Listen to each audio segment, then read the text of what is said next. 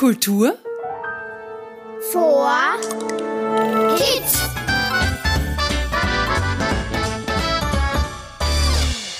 Hallo und Servus zu unserem neuen Podcast. Ich bin's wieder, der Robert Steiner und heute verrate ich euch meine beiden Lieblingsfarben. Die sind nämlich grün und blau. Wisst ihr warum? Weil ich diese Farben in der Natur so liebe. Der strahlend blaue Himmel und die saftigen grünen Wiesen. Für mich gibt's nichts Schöneres. Daher freue ich mich diesmal ganz besonders auf spannende Entdeckungen in einem der größten Gärten Niederösterreichs. Na, könnt ihr euch schon vorstellen, wohin die Reise geht? Richtig, wir besuchen die Gartentullen, die große Natur im Garten Erlebniswelt.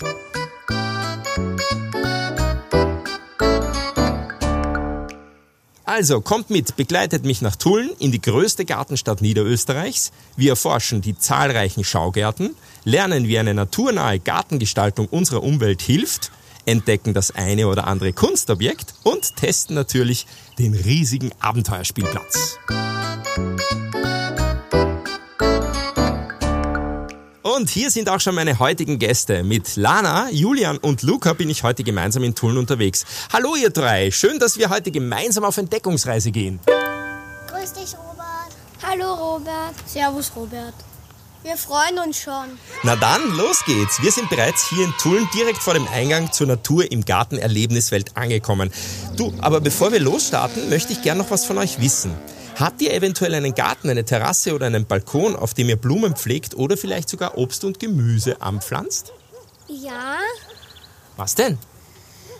Kirschen, Erdbeeren und Riebiseln. Oh, das klingt aber nach einem Garten. Ja. Und wie ist es bei dir? Wir haben Kirschen, Apfelbäume, also einen Apfelbaum und Erdbeeren. Auch ein Garten. Und du, Luca? Wir haben einen Apfelbaum, den man nicht ähm, essen, äh, den Apfelbaum, wo man die Äpfel nicht essen kann. Und wir pflegen auch Blumen.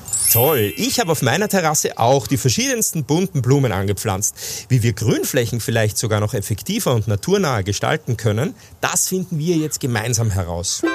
Ah, seht mal, hier haben wir sogar einen tollen Überblick. Mhm. Uns erwarten zahlreiche Schaugärten, vom Generationengarten über den Reihenhausgarten bis hin zum Bauerngarten. Wow, wie viele Gärten gibt es denn hier?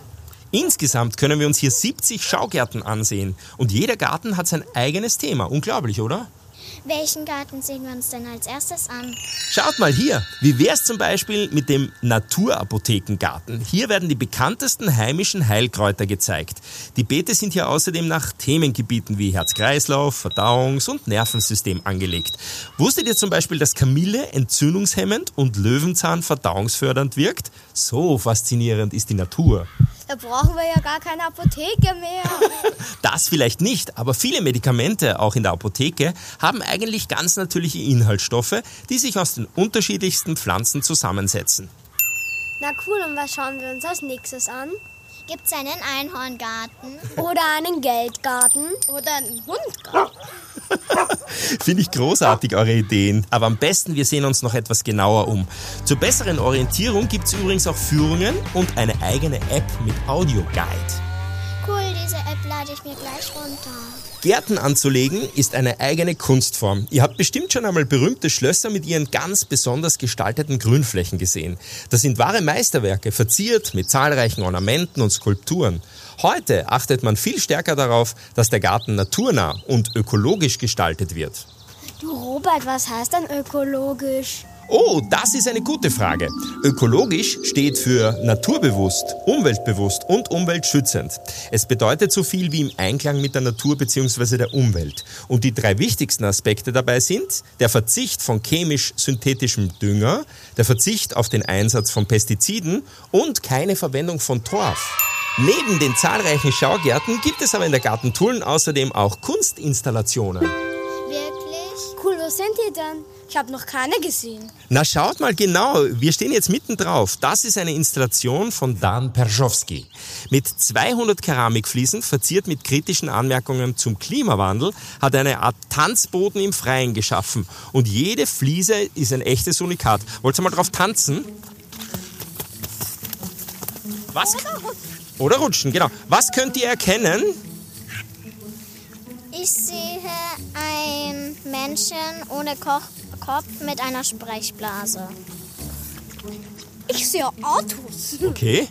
Ich sehe ein Wikingerhelm. Ich sehe einen Schirm und da hinten ist ein Politiker. Was könnt ihr noch sehen? Ähm, ähm, was ist das überhaupt? Ein Tier. Ich glaube, es ist ein Tier. Ist es eine Katze? Keine. Es könnte eine Katze sein. Oder. Ich weiß nicht. Ist, ist sowas ähnliches wie eine Kuh, wo auch oben. Aha, ja. Da ist ein Zaun. Und da ist eine ganze Menschenmenge. Ich sehe einen Bürgermeister, der gerade eine Ansprache gibt. Aha, genau. Siehst du auch noch was? Ich sehe ein Tor mit zwei Bäumen. Sehr cool. Was? Ich sehe noch was, nämlich Einkaufswagen. Ja, stimmt. Das sind zwei Einkaufswagen. Ich sehe einen Mann, der sich in den Spiegel schaut. Ja, großartig. Man muss sich wirklich bücken und drehen, um alles zu entdecken. Die Natur dient vielen Künstlern als Inspiration und Vorlage für ihre Werke. Der französische Maler Claude Monet hat mit wunderbaren Blumen- und Pflanzenbildern beeindruckt. Dafür hat er sogar einen eigenen Garten in zwei Teilen angelegt. Einen Blumengarten und einen japanisch inspirierten Wassergarten. Noch heute kann man die Gartenanlage in Giverny in der Normandie besuchen. Auch der österreichische Maler Gustav Klimt hat bei seiner Sommerfrische am Attersee beeindruckende Werke geschaffen. Sein Gemälde Der Bauerngarten hat bei seiner letzten Versteigerung mit über 50 Millionen Euro einen echten Rekordpreis erzielt. Und ich wette, ihr habt auch schon mal ein Haus mit Garten gemalt, stimmt's? Ja, Und was? Ein Lager am Feld. Eine BMX-Strecke im Garten. Cool. Eine riesige Blum Löwenzahnwiese. Wow, ihr seid ja schon richtige Künstler. Ja, im Park habe ich auch schon mal Kunst gesehen. Und im Garten und im freien Tor auch. Stimmt, nicht nur im Museum gibt's Kunst. Da hast du recht. Wir sprechen dabei übrigens von Kunst im öffentlichen Raum. Es gibt eben überall viel zu entdecken. Man muss nur genau hinsehen.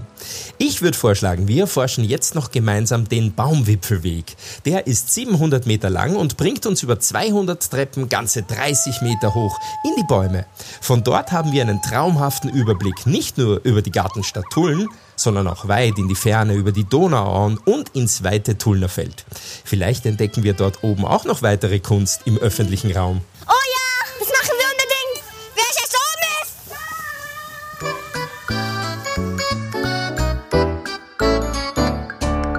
Gut, dann darf ich mich von euch zu Hause schon wieder verabschieden. Ich hoffe, ihr hattet viel Spaß auf unserer Reise durch das blühende Niederösterreich. Wenn es sich für euch ausgeht, kommt vorbei und besucht die Gartentullen. Servus, Baba und bis zum nächsten Mal.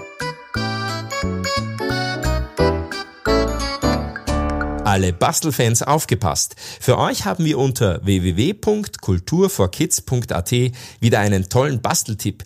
Diesmal zeigen wir euch, wie ihr einen Feengarten basteln könnt. Viel Spaß!